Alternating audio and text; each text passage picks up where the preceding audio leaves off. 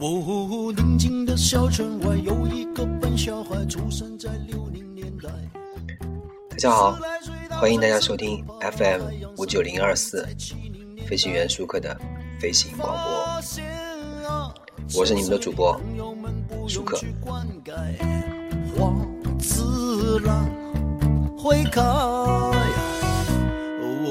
转眼间那么快，这一个小孩。今天我们来说一个主题，爸爸去哪儿？大家就肯定肯定好多人都看过这个这个综艺节目吧？这个综艺节目现在已经结束了啊，就结束很长时间了。第二期好像第二季好像在海选了吧，对吧？所以呢，现在我们来说一说这个《爸爸去哪儿》。我第一次看到这个节目的时候啊，我是从第二期还第三期开始看的，所以我看的时候呢。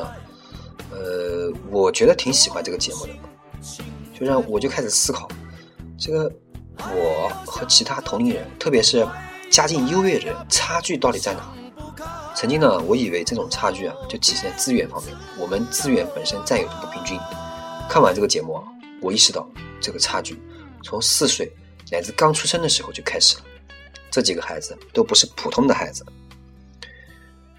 这里说的不普通啊，不是说他们家境是否明星是否长得可爱，而是说他们天资，或者说他们的纯真而善良的人性。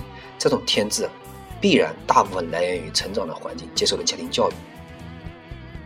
对于很多很多农村的孩子，或者说农村长大的孩子，或者小城市、小城镇长大的孩子，看到这类节目，恐怕觉得不是好笑，而是把命运放大、赤裸裸的展现在屏幕中。片中你看到。不少的情节展现了农村孩子的神态，我认为那些才是中国绝大部分小孩的真正面貌。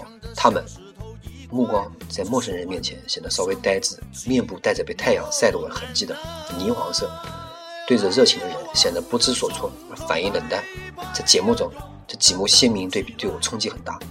他的命运似乎在屏幕上很早的就放大展示出来了。一些孩子从小到大都被说。不懂得叫人，真没礼貌。另一边的新宝宝们懂得主动讨老人欢心。比如说，《爸爸去哪儿》有一期，Cindy 捧了一束花，对一个老奶奶说：“奶奶，你闻闻这个花香不香？”你看到差距了吗？一些孩子从小就被教导如何占小便宜，而另一边的新宝贝已经学会了与别人分享。比如我们知道了 sin angela angela。甜甜的对一个爷爷说：“爷爷，给你吃个虾。”他们在一起吃饭的时候，这些差距必然会随着长大和家庭的资源呈指数级的增长。但是，这节目也传达出另外一种信号：原来啊他们是这么和孩子们相处的。我以为，教育方式就不应该成为一种教材去学习，因为每个人的家庭背景、孩子的性格等等都不一样。就像节目中几对新爸爸，每个的教育方式都不太一样。但孩子们却个个显得乖巧可爱。原来有些爸爸，他可以抛开传统爸爸那种严肃而高大的形象，显得幼稚却十分可爱，和孩子一起变身超人，一起做这个很幼稚的动作，往突然发现天上飞机开枪。如果没记错的话，这应该是林志颖提醒 Kimi 天上有飞机，而主动叫 Kimi 打下来的。这是多有爱啊，对不对？原来爸爸和儿子之间也可以毫不害臊的说爱你，这对于君子之远其子也，影响至深的忠告爸爸是不是可以获取些启示和羡慕？张亮和天天说：“我当然爱你啦，你要大声说，让全世界都知道，是不是？”这原来啊，中国特色的父亲只要有适当的表达途径，丝毫不妨碍孩子的健康成长。在节目中，你看郭涛和他的儿子石头，对不对？就是在节目中一点一点的表达，原来他们自小就教导孩子，自小懂得分享，懂得爱，而不是占便宜不吃亏。你看，Cindy 在后面说：“爸爸先走吧，我要等天天。”Angela 就说：“妹妹，你在这儿等着我们。”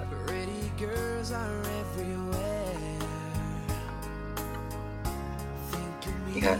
安吉拉还傻乎乎的跟他们说：“你们可以尝尝虾，你们吃了就不老了。”老人说：“你每次看一看，笑一笑的时候，停一停，你想一想，你就会觉得这个节目区别于其他综艺节目的区别吧。至少从孩子的表现能看出未来的希望。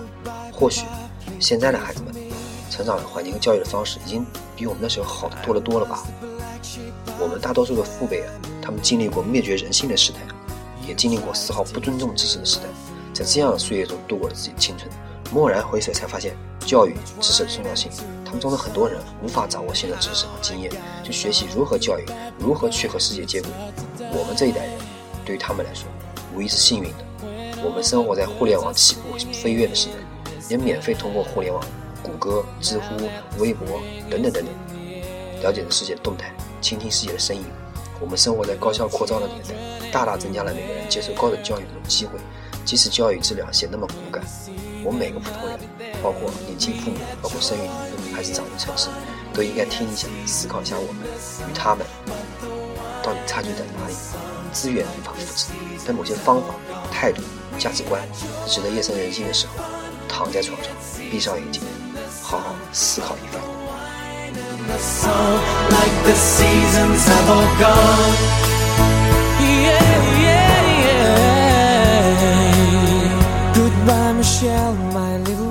谢谢大家收听 FM 五九零二四舒克的飞行广播，我是你们的主播舒克，再见，祝大家做个好梦。You would always come around and get my feet back on the ground. Goodbye, Michelle, it's hard to die.